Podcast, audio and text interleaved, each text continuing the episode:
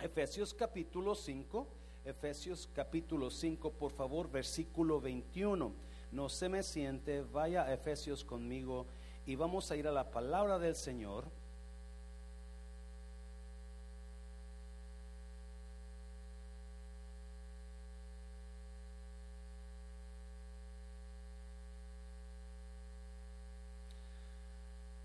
estaba buscando aquí en mi, en mi celular, pero se me perdió. Dice así la palabra del Señor en la versión ah, internacional. Sométanse unos a otros por reverencia a Cristo. En la versión a Valera dice en, en el temor del Señor. Versículo 22. Esposas, sométanse a sus propios esposos como al Señor. Otra vez, esposas, sométanse a sus propios esposos como al Señor. No lo dicen muy convencidas. Otra, ayúdame, mujer. Diga, esposas, sométanse a sus propios esposos como al Señor. Versículo 23. Porque el esposo es cabeza de su esposa. Mujer, voltea a su marido y dígale, gracias por ser mi líder. gracias por ser mi líder porque el esposo es cabeza de su esposa, así como Cristo es cabeza y salvador de la iglesia, la cual es su cuerpo, versículo 24. Así como la iglesia se somete a Cristo, también las esposas deben someterse a sus esposos. ¿En cuánto? ¿Cuánto es todo? Versículo 25. Esposos, amen a sus esposas, así como Cristo amó a la iglesia y diga conmigo y se entregó por ella. Otra vez, esposos, amen a sus esposas, así como Cristo amó a la iglesia. ¿Y qué hizo Cristo por la iglesia? Se entregó, ¿en qué se entregó? A la cruz y se entregó a sí mismo por ella. Versículo 26, para hacerla santa. Él la purificó, lavándola con agua mediante la palabra 27, para presentársela a sí mismo como una iglesia radiante, sin mancha ni arruga, ni ninguna otra imperfección, sino santa e intachable. Espíritu Santo, toma estos minutos que nos quedan, Dios mío, y usted venga y hable a través de este servidor. Dios, usted sabe, Espíritu Santo, usted sabe que a veces me siento incompetente, pero yo sé que usted nos hace competentes. Usted sea el que hable a los corazones, usted sea el que nos dé el entendimiento de lo que nos quiere decir en esta mañana en el nombre de Jesús. ¿Cuántos dicen amén? Puede tomar su lugar, puede tomar su lugar. Ah, hace dos semanas, cuando nos pegó el frío, ¿está bien, iglesia? ¿Yes? ¿Cuántos vienen a escuchar palabra de Dios? Dígale a su pareja, yo voy a hacerle caso a la palabra en esta mañana. Dígale a su pareja, yo le voy a hacer caso a la palabra en esta mañana. ¿Cuántos saben que su pastor le ama? Yes. Y su pastor quiere verlo bien bendecido. Quiere verlo bien enamorado de su pareja. Yes. Hace dos semanas que cayó el, hielo, ah, personalmente, a mí se, se, fue la electricidad de mi casa el lunes por la tarde. So, el lunes por la tarde yo no tengo nada de electricidad así como millones de personas en Texas se quedaron sin electricidad, así también yo. Cuando se fue, antes de que llegara la, tormenta de nieve, si usted se dio cuenta, mucha gente fue por leña a las tiendas, los que tienen chimeneas, arrancaron a las tiendas por leña. Y el día, y los que no arrancamos a las tiendas por leña, nos amolamos porque el día de que se fue la electricidad de nuestras casas, yo arranco a Home Depot por madera. cuando yo llego a Home Depot, yo pensaba que estaba cerrada Home Depot porque la tormenta, pero me sorprendí cuando estaba abierta. Cuando yo llego a Home Depot, yo voy a agarrar unos montón de madera y dije, con esta lago ya la hice para toda la noche con la chimenea. Y agarro un montón de unos, you know, 2 by 4 eran como unos 20 2 by 4 Y este y cuando voy con mi carrito empujándolo, miro a un señor que está sentado y se comienza a reír. Y dije, ¿y este de qué se ríe? Cuando doy vuelta para que me cortaran la madera, me di cuenta que había una línea de madera. Porque a todo mundo se le fue la electricidad, o en este caso a casi todo mundo, y todo mundo buscó la misma solución cuando se fue la luz. A todo mundo se le fue la luz y todo mundo fue buscar madera. Porque la solución en ese caso que no hay luz es la madera. So, cuando llego a la línea y veo la línea larguísima, dije, no, pues ¿para qué quiero a Felipe? ¿Que la corte en la casa? y me llevo la madera y le digo a Felipe, no le comiénzale. y nos apuramos y la cortamos, no hasta sudamos ese rato. Pues, y no a los días, a los, al siguiente me di cuenta que Home Depot ya no tenía madera, porque todo el mundo estaba con el mismo problema buscando la misma solución.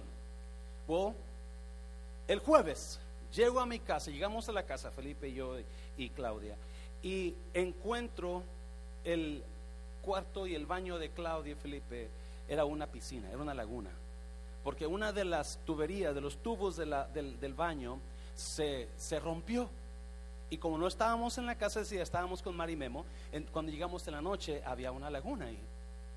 So, al siguiente día viene Memo y dijo, no te preocupes, pastor, yo te la arreglo mañana, no trabajo. Gracias a Dios por Memo. Se arranca la tienda y me llama y me dice, ¿sabes qué? No hay equipo, no hay partes para arreglar toda esta. ¿Cómo que no hay? Dijo, todos tienen el mismo problema y están buscando la misma solución. Dije, ¿cómo santo? y nos dimos cuenta que todo mundo pasó por los mismos problemas y buscaban la misma solución. Este pasaje que acabamos de leer está hablando del problema de la humanidad y también habló de la solución que Dios dio para la humanidad. Pero también Pablo se mete y habla del problema de todo matrimonio y habla de dos soluciones para el matrimonio. Esta es la última prédica que hablamos sobre el mes de la familia. Este mes lo hizo diferente, lo hice diferente porque veo mucha necesidad en parejas. No conozco su vida de usted, algunos que ustedes me han confiado un poco, pero la mayoría no conozco cómo está su vida ah, matrimonial. Pero esto que le voy a hablar, me quedé sorprendido porque Dios Dios miró que el ser humano tenía el mismo problema y el mismo problema del ser humano era el pecado. Todos somos pecadores. Todos tenemos un problema, el pecado. Todos necesitamos la misma solución. La solución es Cristo. Todos pasamos por falta de electricidad en Texas hace dos semanas y todos buscamos la solución de la leña. Todos, la mayoría se nos rompieron las pipas, todos buscamos arreglar las pipas. La solución. Y en este caso, Pablo incluye el matrimonio en, el, en un problema total. Todo matrimonio tiene los mismos problemas. ¿Y es iglesia? Y Pablo le da la misma solución que Dios le dio a la humanidad, se la da a nosotros, al matrimonio. ¿Y es? Now, esta mañana yo le puse a esta predica ¿Cómo detener el ciclo de daño en mi matrimonio? ¿Cómo detener el ciclo de daño en mi matrimonio? Hay muchas parejas que han vivido años y años dañándose. Ciclo tras ciclo, tras ciclo, tras ciclo. Es el mismo daño. Es la misma situación y hay una misma solución, o dos soluciones en este caso, que a todo mundo le va a ayudar. So quiero darle a usted la clave o las claves para detener el ciclo de daño en su matrimonio. Los mismos gritos, los mismos pleitos, El mismo distanciamiento ah, romántico o íntimo, todas las parejas lo pasan. ¿Y es iglesia? Oh, ya se me agüitaron. Yo quería que me predicara de cómo vencer mi gigante, pastor. Oh, esta predica le va a enseñar cómo vencer su gigante en su matrimonio. No, escuche bien, eso es tan importante porque no, no escuché muchos amenes. Eso es tan importante que lo que le voy a decir aquí es garantizado. Se lo voy a repetir. Lo que Dios escribió aquí para su matrimonio es garantizado. Esto que le voy a dar verdaderamente trabaja. Es la única manera para resolver sus problemas en su matrimonio. Garantizado. ¿Yes? ¿Cuántos tienen problemas en su matrimonio? Que nomás dos. Todo mundo. Es la única manera que Dios va a bendecir ese matrimonio o esa relación. Si usted aplica esta palabra hoy, es la única manera que Dios va a bendecir su relación, es la única manera aprobada por Dios, asegurada, que Dios va a bendecir su relación. Y esa iglesia es la única manera de parar el ciclo de daño en su relación. Tanto que se han lastimado o esto está comprobado, bíblicamente está comprobado que va a parar el daño del ciclo, del ciclo de daño en su relación. Esos daños que usted ha tenido en su pareja, esos dolores que usted, eh, esos pleitos que, están a punto de, de, asesinarse el uno al otro, le va a ayudar a que no pasen. ¿Yes? Me, está, me está aguitando ya. Alguien diga, predique, pastor. Yes, thank you. Es lo que Jesús hizo por la humanidad. Por eso, es lo que Jesús hizo por la humanidad. Por eso trabaja. Porque ya lo miramos que trabajó una vez. Los consejeros, cuando aconsejan a una persona que tiene problemas, ah, buscan en su pasado, buscan alguna vez donde tuvieron victoria en esas situaciones y la usan para decirles, sí, usted ya tuvo victoria una vez so puede tener victoria otra vez. Yes? So, la, capítulo 5 de Efesios, yo se los dejé a, los, a las clases de pareja, ¿alguien se acuerda? Como tarea. Y piensan que se me olvidó, no se me ha olvidado. Bueno, este es un review de lo que usted vamos a aprender. Y esto es solamente para aquellas personas que les interesa su matrimonio. Se lo voy a repetir. Esta prédica es solamente para aquellas personas que les interese su relación. Si usted no le interesa su relación, entonces ya se puede ir. Dios me lo bendiga. ¿Yes? No es cierto, no es cierto. Número uno. Hay dos cosas que le voy a decir. No voy a ser largo, voy a ser breve porque es, usted, yo sé que usted escucha prédicas y le hablan y dicen de todo lo que es el matrimonio, la, la, por eso me está mirando como otra vez, pastor es mi trabajo darle lo que, lo que Dios me está dando para usted. Alguien vino una vez a mí y me dijo, y me dijo, ah, esta persona antes venía a la iglesia y, ya no dejó de venir como dos, tres años y, un día me llama, pastor, necesito ayuda, ¿cómo le hago aquí? Y, le dije, ¿está yendo a una iglesia usted? Dijo, sí, sí, yo voy aquí. Y le dije, entonces ya le preguntó a su pastor. Dijo, oh no, mi pastor es usted. Y le dije, ah, ah, yo no soy su pastor. Su pastor es la persona donde usted se está. Thank you. Pero yo quiero que usted sea mi pastor. Bíblicamente yo no soy su pastor. No, déjeme, déjeme decirle. Yo le puedo dar un consejo, pero yo no soy responsable delante de Dios por el consejo que yo le doy la persona responsable es su pastor. Y su pastor es donde está yendo la iglesia. Y, y yo le digo una cosa, la persona responsable por su matrimonio es esta persona que está enfrente de usted. Obviamente no soy responsable porque el responsable de usted con su matrimonio, pero mi trabajo es darle a usted palabra donde le va a ayudar a mejorar su matrimonio. Yes. No, yo sé que hay mucha gente muy experta ahí, por eso en mi oración, si usted lo notó, yo le pedí al Espíritu Santo que fluyera en este lugar, porque yo no soy competente para esto, ah, pero creo que tengo la palabra de Dios, que es la sabiduría de Dios conmigo, y vamos a darle, si le parece? Hay dos, hay dos cosas que le van a ayudar a parar el ciclo de daño en mi matrimonio, en su matrimonio. Dos cositas, dos maneras de parar el daño en su matrimonio y mejorar su relación. Y número uno, ¿cómo detener el daño en mi matrimonio? Número uno, necesita de derrimir a su pareja. Usted necesita aprender a derrimir a su pareja. Now, Efesios capítulo 5, ahorita, ahorita lo explicamos. Efesios capítulo 5, Pablo habla al matrimonio, a los dos, a la mujer y al hombre, y luego les da la clave. Usted necesita saber cómo redimir, es redimir, ¿verdad? I'm sorry, yo lo apunté mal, es redimir, no derrimir. Es redimir a su pareja. ¿Qué es remisión? ¿Qué es redimir? Redimir es librar a alguien de algo pagando un precio. De redimir es librar a alguien de algo a través de un precio que se paga.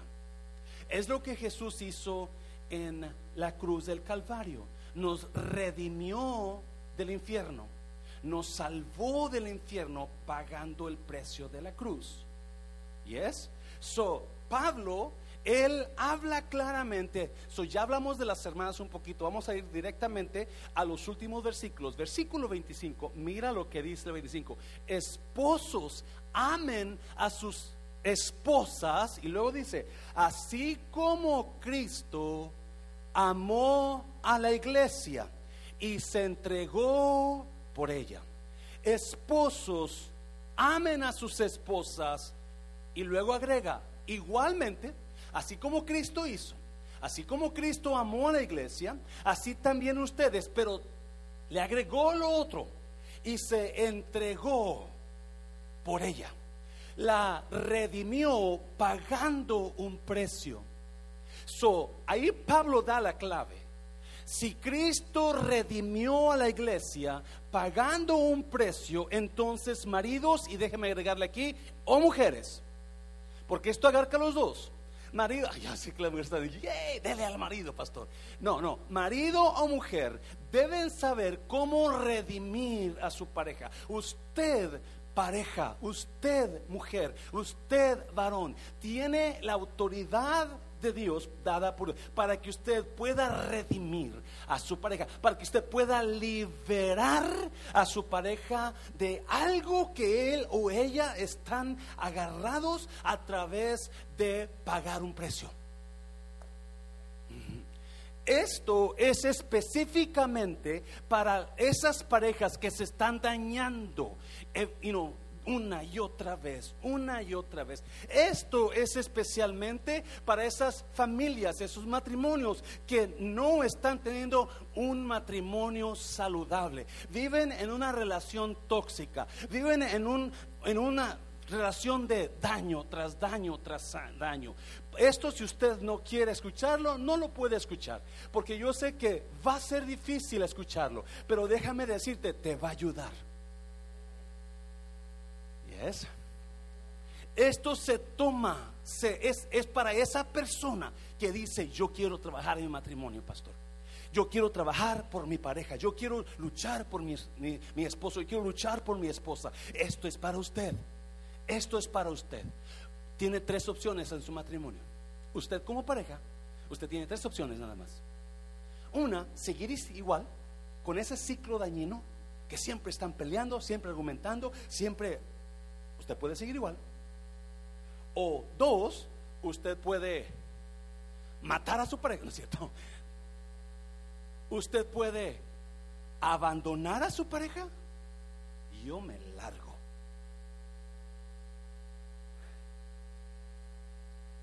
El huir es de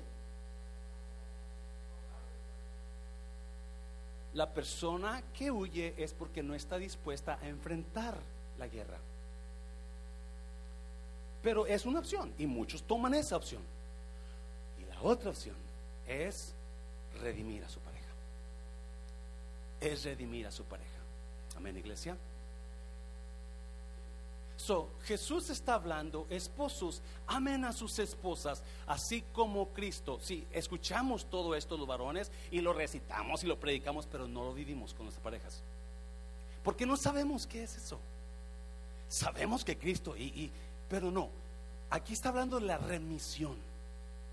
Remisión, redimir a alguien es cuando esa persona tiene un problema y yo voy a liberarlo o liberarla de esa persona pagando un precio. Alguien me lo llama.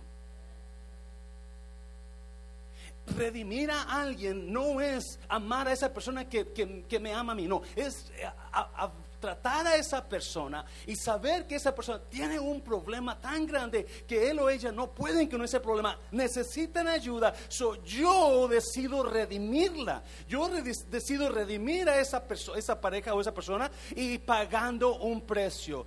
Corintios, 1 Corintios capítulo 1. Ahora sí, vamos para allá, a ver si me acuerdo de los versículos. 1 Corintios capítulo 1, versículo 26. Mira lo que dice. Hermanos, consideren su propio llamamiento. No muchos de ustedes son sabios según criterios meramente humanos. Ni muchos los poderosos, ni muchos los de noble cuna. Versículo 27. Pero Dios, diga conmigo, escogió. Escogió lo insensato del mundo para avergonzar a los sabios. Y escogió lo débil del mundo para avergonzar a los poderosos. ¿Quiénes son los insensatos y los débiles? Usted y yo. O sea, no éramos de lo mejor, no éramos sabios, dice Pablo ahí, ni cuna alta. Éramos lo peorcito. Es más, versículo 28, mire lo que dice 28. También escogió Dios lo más bajo y qué más, y despreciado, y lo que no es nada para anular. Wow. ¿De quién está hablando?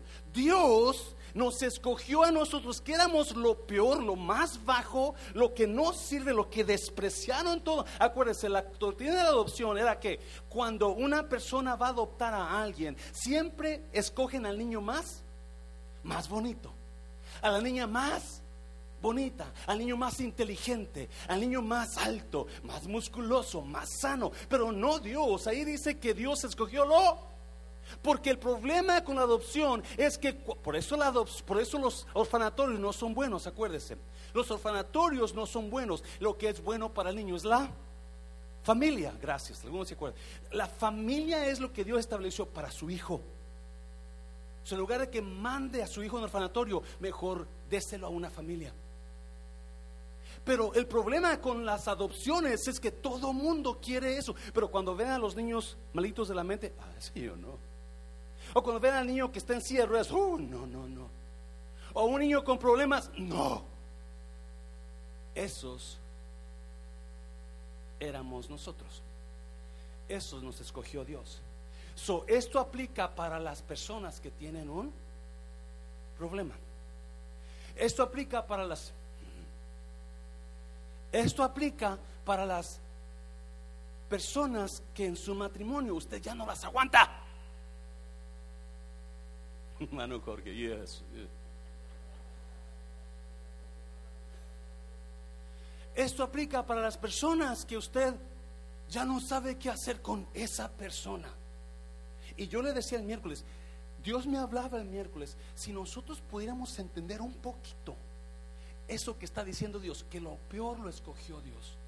No lo más bonito, no lo más sabio, no lo más potente, no lo que tiene más dinero, lo peor.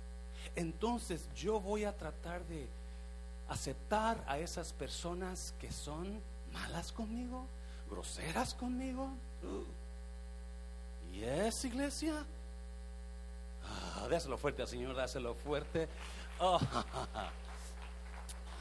Dios está hablando de eso y Pablo está hablándole a la iglesia, a los hombres y las mujeres. Habla de los hombres, pero esto aplica a los dos. Escuche bien, por favor. Esto aplica a los dos. Usted necesita saber cómo redimir a su pareja. Yo necesito aprender y Dios le dio el poder a usted. Vaya a Corintios, 1 Corintios capítulo 7. Y Corintios Pablo dice, si tu pareja se quiere ir entonces, y no es, no es, no es conversa, déjala que se vaya.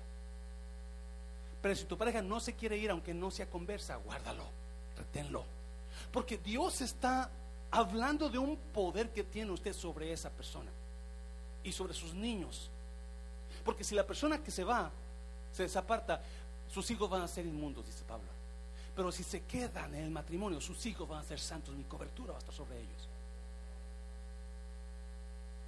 Ayer estuve, tuve el privilegio de estar en una quinceañera y viera qué bonito le habló Dios a la niña empezó a llorar. Y yo me, sentí mal porque traía tan maquilladita de la niña. Nunca había pasado que una quinceñera comienza a llorar cuando se le da la palabra. Porque hay gente desechada por los demás, que están dañados. Y acuérdese, cuando una persona está dañada, ¿qué pasa con esa persona? Daña a las demás personas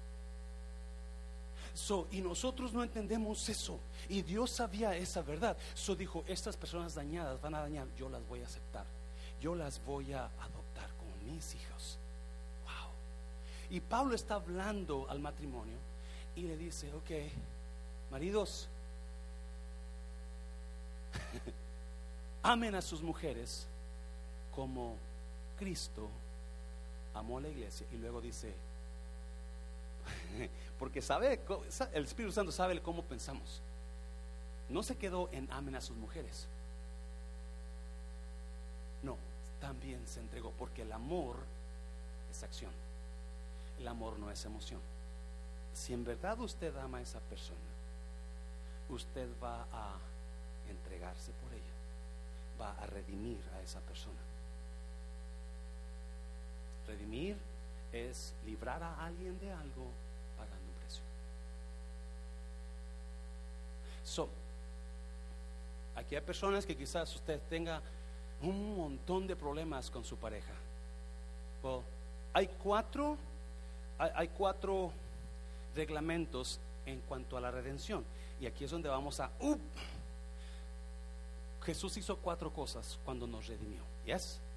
Jesús hizo cuatro cosas cuando redimió. hay cuatro reglamentos en cuanto a la redención. Cuatro cosas que usted tiene que hacer para poder redimir a su persona. Esto trabaja. Antes de venir a Cristo, yo nunca pensaba en Cristo ni en Dios. Para mí, todo lo demás, las muchachas, esto, lo otro, la, la, menos Cristo. Yo no amaba a Cristo. Después que me redimió Cristo, ¿qué pasó conmigo? Ahora me encanta estar delante de la presencia de Dios porque amo al Señor con todo mi corazón.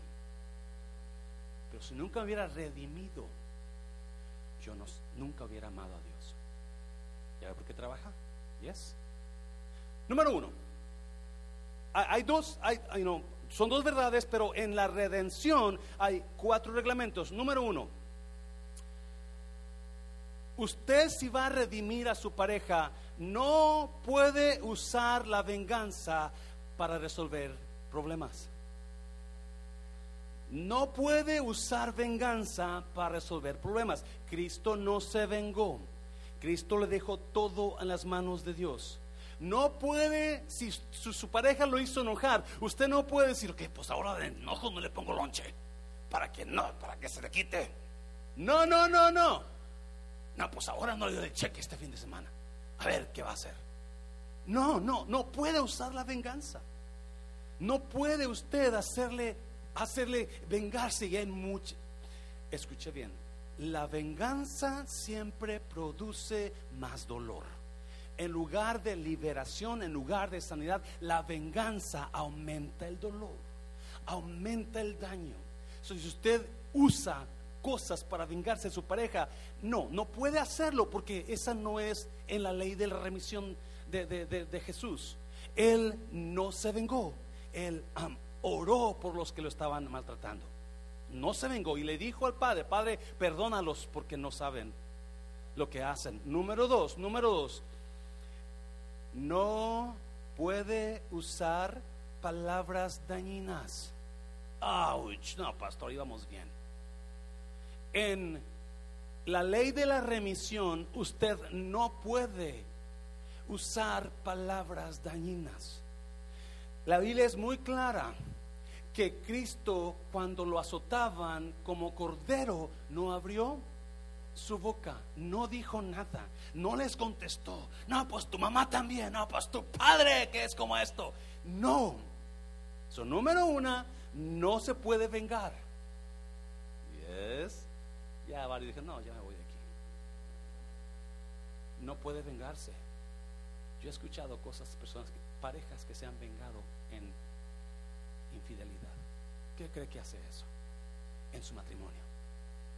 Lo pone en un lugar a usted y a sus hijos. La venganza es horrible, produce más dolor.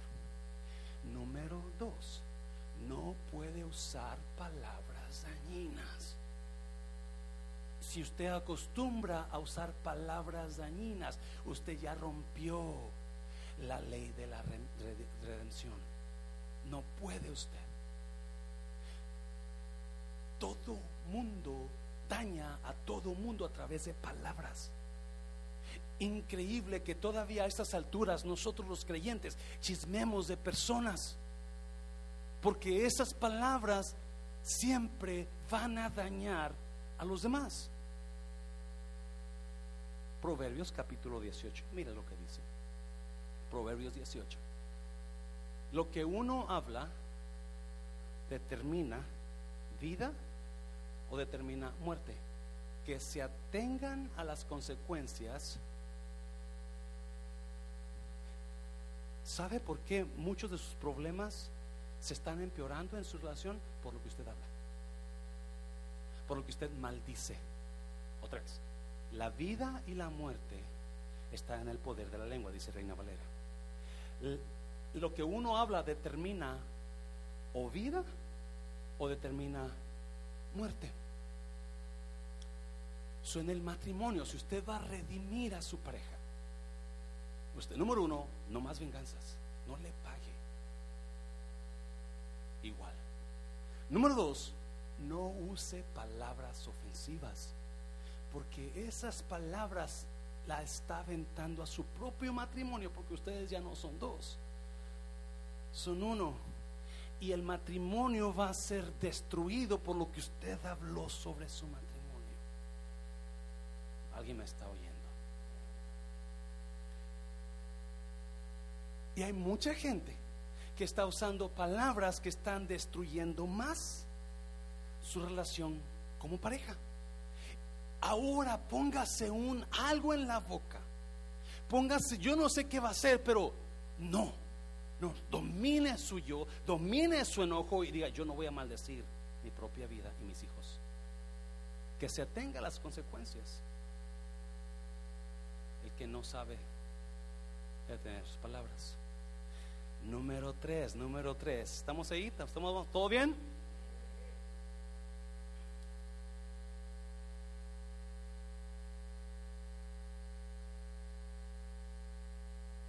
no se desespere si no ve resultados pronto. Confíe en que Dios va a traer buenos resultados. Esto va a trabajar. Yo le aseguro, esto ya trabajó. Se llevó 30 años para que Jesús, después que llegó a la tierra, pudiera hacer 33 años, incluyendo su ministerio. 33 años para que Dios pudiera liberar y redimir a la humanidad. 33 años. Esto trabaja. Pero al principio, por causa de los problemas que usted y su pareja tienen, usted va a querer tirar la toalla. Dijo, yo no aguanto. Es más, algunas personas están mirando y dicen, mm, mm, ya, lo cerré, pastor, ya. No. Porque no es fácil. Pero ¿quién le dijo que las cosas buenas en la vida son fáciles? Todo mundo necesitaba electricidad, todo mundo fue a agarrar madera. Todo mundo se le rompieron las pipas de sus casas, todo el mundo andaba buscando cómo repararlas. Porque somos humanos. Y la misma, el mismo problema que usted está pasando, le está pasando a su vecino al lado y le está pasando a su vecino al otro lado. El mismo problema. Y Dios dijo, no, yo voy a redimir, porque ellos tienen un problema. Se llama maldad, se llama malos, se llama pecadores. Yo voy a redimirlos pagando el precio. ¿Qué precio está dispuesto usted a pagar por su matrimonio? ¿Qué precio está dispuesto a pagar por su relación? ¿Qué precio usted está dispuesto a pagar por su felicidad en esta tierra? Porque si usted tiene una pareja que le ama y lo respeta, usted es la persona más feliz del mundo. Pero usted tiene una persona que lo le, le pelea y le saca y le dice, usted es la persona más infeliz de la tierra. Número cuatro. Y esta me encanta. Número cuatro. Número cuatro.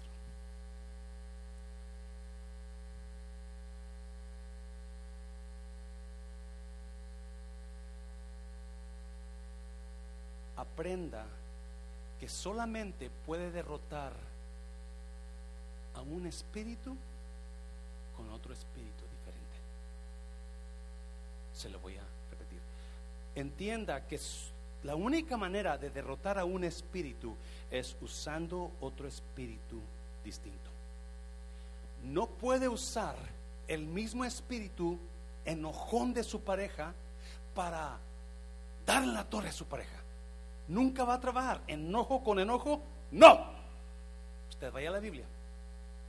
Siempre Dios usó lo opuesto para derrotar lo primero. Si lo está entendiendo? Romanos 11 dice, no paguéis a nadie mal por mal. No va a trabajar. A mí me encantó esto. Siempre Dios va a usar lo opuesto para derrotar lo primero. Siempre Dios va a usar un espíritu diferente para derrotar a ese espíritu. Nunca, nunca. Y la razón que los matrimonios están en pleito y en guerras es porque están usando el mismo espíritu, la misma actitud. No, me gritas, te grito.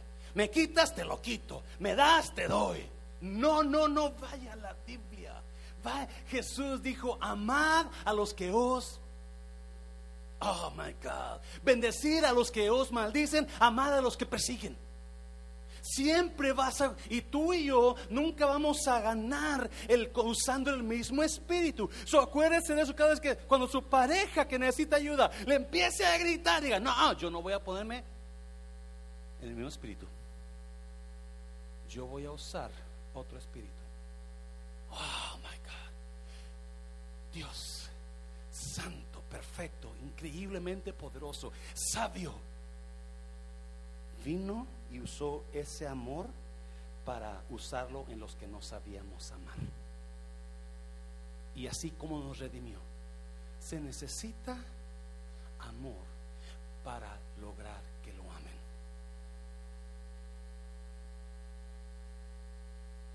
El rechazo solamente se sana con aceptación. El rechazo, cuando alguien me rechazó, yo voy a ser dañado y dañado y dañado hasta que venga alguien y me acepte con todo y mi daño. Mientras siga siendo rechazado, rechazado y rechazado, siempre va a ser el mismo daño en mí hasta que alguien venga y me muestre amor. El rechazo siempre se va a sanar con aceptación. El odio con el amor. El rencor con el perdón. Y si usted no entiende, ahora sí me entendió. Redimir, redimir, es decir, yo voy a ayudar a esta persona aunque tenga que pagar un precio. Problemas, dáselo fuerte, dáselo fuerte, dáselo fuerte, dáselo fuerte. Yes. No podemos nosotros usar el mismo espíritu y pensar que vamos a tener un buen matrimonio. Never. You will never have a great marriage using the same evil spirit or mean spirit. It takes a different spirit. Se lleva un espíritu diferente para derrotar al otro espíritu.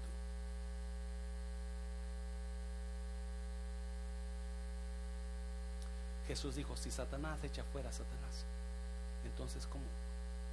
No puedes. No, tiene que ser Dios echando fuera al enemigo. Bien contra el mal. Dáselo fuerte, Señor, dáselo fuerte. Oh my God, oh my God, oh my God.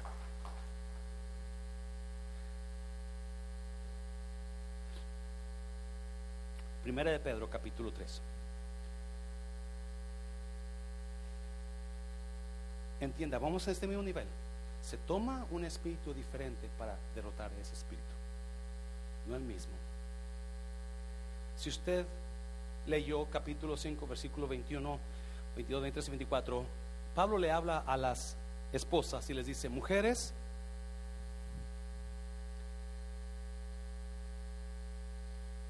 esposas, someteos a vuestros esposos como al Señor.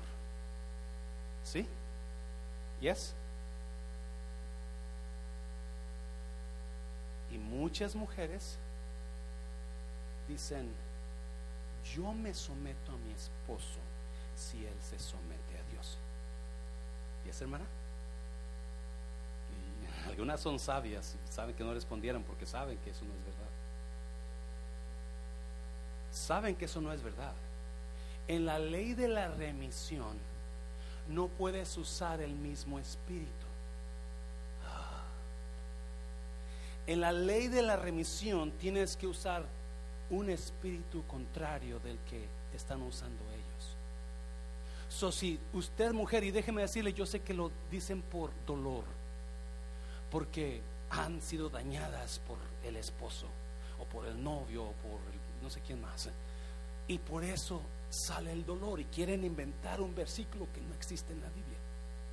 Porque usted, enséñame el versículo donde dice, mujeres, someta al esposo cuando el esposo someta a Dios. No. Y lo enseñan y suben a púlpitos y conferencias de mujeres para hablar de eso. No.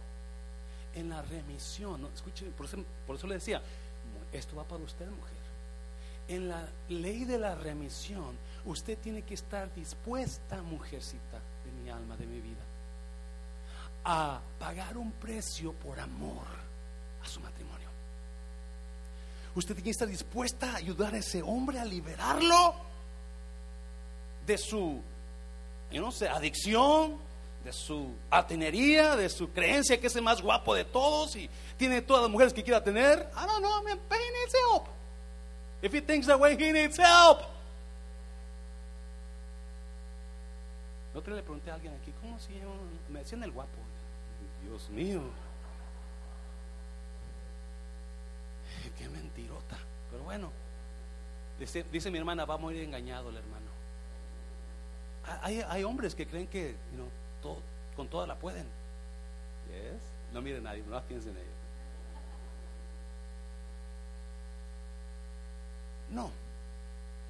No, en la ley de la remisión usted tiene que decidir pagar un precio por amor a su matrimonio. Por amor a su matrimonio. Primera de Pedro 3. Asimismo, esposas. ¿Qué dice? sométanse a sus a sus esposos de modo que si algunos de ellos ah, no creen a la palabra puedan ser ganados más por el espíritu diferente de ustedes. Tus palabras. Por el espíritu diferente de ustedes que por sus hay esposas que quieren hacer a su esposo que venga a la iglesia and he hates church. You're using the same spirit. No voy, no voy, sí vas. Really? No pueden. Hay hombres que no soportan a los varones. Y hay mujeres que no soportan a ciertas mujeres aquí. No voltean a nadie por favor.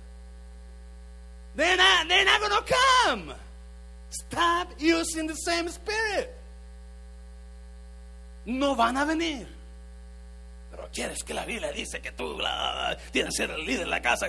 so what? You're using the same spirit. Ay, me está entendiendo. Dáselo fuerte al Señor, dáselo fuerte. Versículo 2, mira 2. Al observar su conducta íntegra y respetuosa, no uses la irrespetuosidad de ellos para ganártelos. No uses la conducta de ellos para ganártelos. Usa la conducta de Dios. Usa otro espíritu. Usa el espíritu que tienes dado por Dios para ganarte tu matrimonio. Así se redime, no derrime. Así se redime el matrimonio. Bíblicamente esto funcionó en Cristo. Y porque funcionó en Cristo, está garantizado que funcione en usted si sigue los cuatro. Dáselo fuerte, Señor, dáselo fuerte, Señor. Si no me ven más aquí es porque una hermana me mató y me suicidó, yo creo que. esto va para los dos. ¿Quién necesita más ayuda? Entonces, quien necesita más ayuda va a tener que ser redimido por el que necesita menos ayuda. Cristo no necesitaba ayuda. Yo sí. So él dijo que yo, yo soy el más santo, voy a tener que remir a ese que no es nada de santo. Quien necesita más ayuda tiene que ser redimido porque necesita menos ayuda. Número dos, número dos. Efesios, otra vez, esté dispuesto a pasar por la cruz, porque eso es lo que es. Para poder redimir su matrimonio y redimir a ese hombre o esa mujer que están, por no decir otra palabra más, iba a decirlo, pero no, no, es muy, muy saludable aquí en el púlpito, que tiene otro espíritu diferente.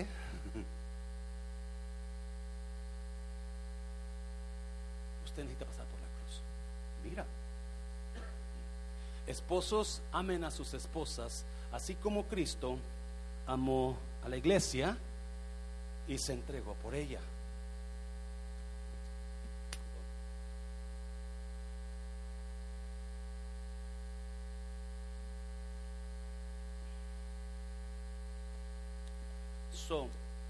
Él dijo, yo voy a tener que ir a la cruz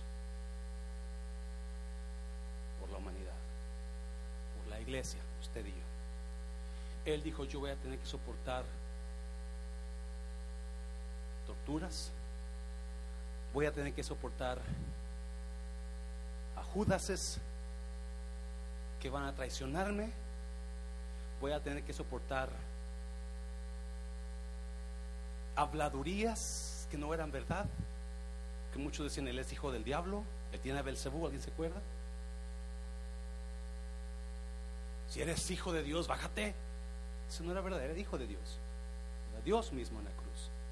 Tuvo que soportar la cruz y tuvo que soportar los clavos. Versículo 26. Para hacerla, ahí está, para hacerla santa, Él la purificó. O sea, sucedió, se purificó lavándola con agua mediante la palabra. 27. 27. Para presentársela a sí mismo como una iglesia radiante, sin mancha, ni arruga, ni ninguna otra imperfección, sino santa e intachable. La razón de la remisión es para que usted transformada a esa persona es para que una persona fuera transformada de corrupta a incorrupta, de mala a buena, de, mala a santa, de oscura a radiante, de fea a bella, bonita. Eso es, por eso la remisión. So Cristo tuvo que ir a la cruz, ir a la cruz y pasar por todo lo que le hicieron más los clavos y la tumba la muerte.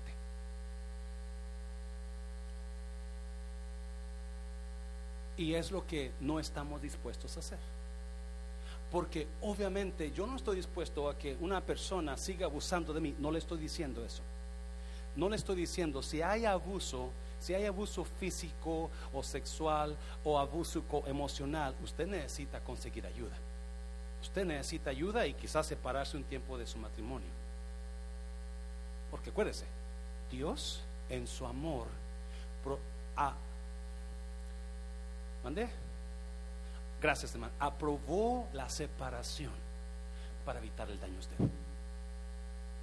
Dios en su amor aprobó la separación para evitarle seguir siendo más dañado. Usted no escuchó la prédica de la semana pasada, escúchela, está buenísima.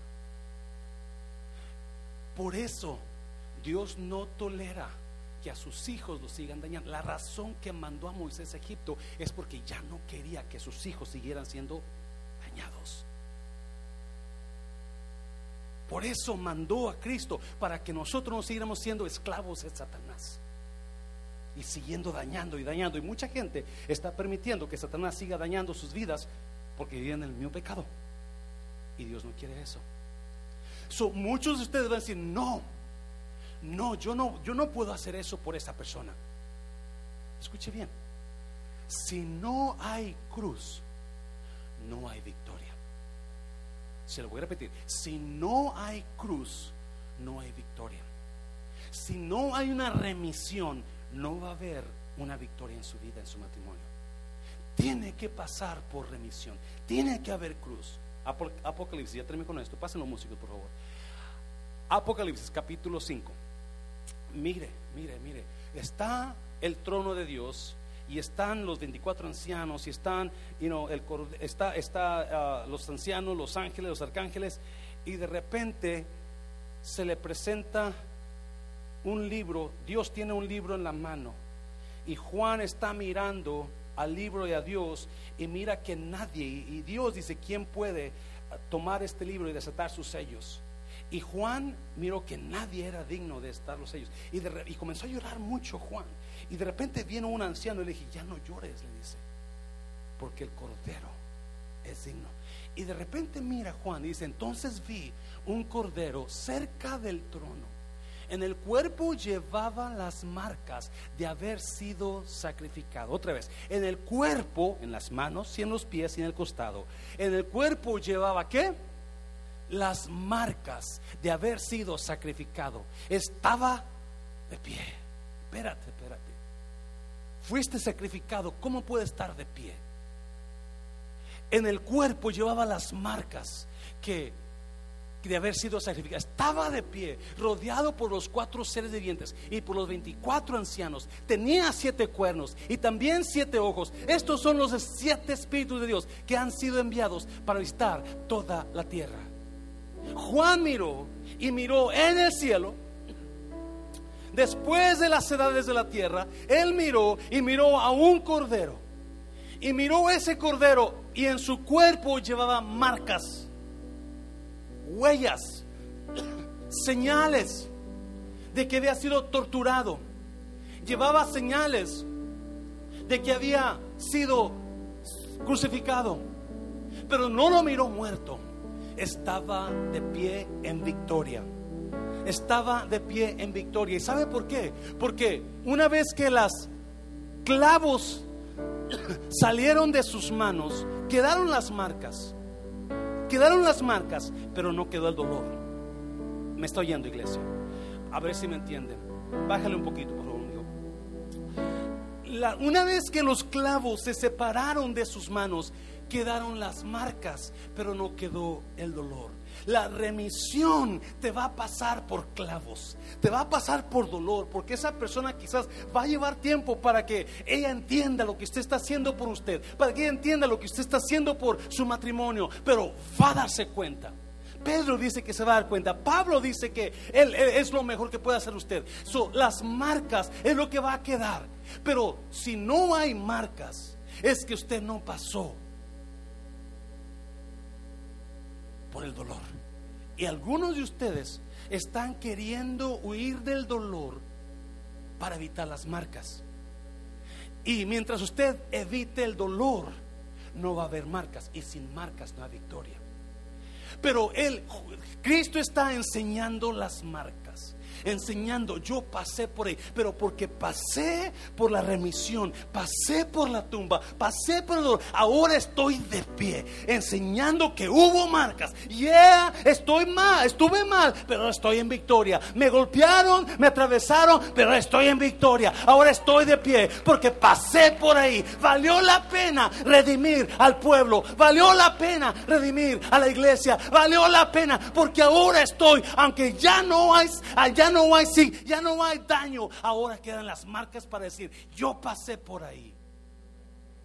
Mucha gente, en lugar de enseñar las marcas, siguen enseñando las heridas. Y hay una gran diferencia. Mucha gente, en lugar de enseñar las marcas, siguen enseñando las heridas. Oh, y lo malo es que las personas que enseñan las heridas no han pasado por una remisión. Las personas que enseñan las heridas solamente son las que siempre se quejan. Mira lo que hizo mi esposo. Mira lo que hizo mi esposa. Mira lo que está haciendo mi pareja. Mira lo que me va a hacer mi pareja. Mire, eso es enseñar las heridas. Había una trabajadora en la aerolínea que su tenía una hija y créame, siempre donde se le estaba cayendo piel la piel estaba siempre con sangre y se miraba bien fea y siempre nos enseñaba la heridas y yo ya le sacaba la vuelta porque oye, ¿qué le digo? ¿Qué le digo? Y me daba horror ver la pobre niña y ella, mira mi hija, mira mi hija. Y así hay mucho creyente enseñando las heridas en lugar de las marcas. Y Cristo dijo, para que puedas tú tener victoria, tienes que pasar por la remisión para que enseñen las marcas. Mientras no pases por la remisión, tú vas a seguir enseñándolas heridas. Y mientras siga enseñando las heridas, no va a haber sanidad. Porque una herida sigue siendo mal y mal hasta que encuentres sanidad. Entonces vas a poder decir, yo estoy de pie porque pasé por ahí, pasé por, pasé por, por, por el dolor, pasé por el daño, pero me mantuve fiel. Seguí redimiendo a mi pareja. Y ahora mi matrimonio es lo mejor que nunca. Hazlo fuerte. Hazlo fuerte. No enseñe las heridas. Usted y yo fuimos redimidos. Y muchos de nosotros, ya, llevamos marcas. Muchas marcas. Pero qué bonito es saber que aunque estamos marcados por la vida, aunque estamos marcados por el enemigo, aunque estamos marcados por personas quizás, pero estamos de pie. Y tenemos las marcas, pero no más heridas. ¿Me está oyendo? ¿Por qué, pastor? que Dios los bendiga. Lo que yo sé es que Dios no me ha abandonado. Ahí están las marcas. Ahí están las marcas. Pero no es las heridas. Hácelo fuerte al Señor. Hácelo fuerte. Cierra tus ojos. Dame dos, Rafael, por favor. Cierra tus ojos.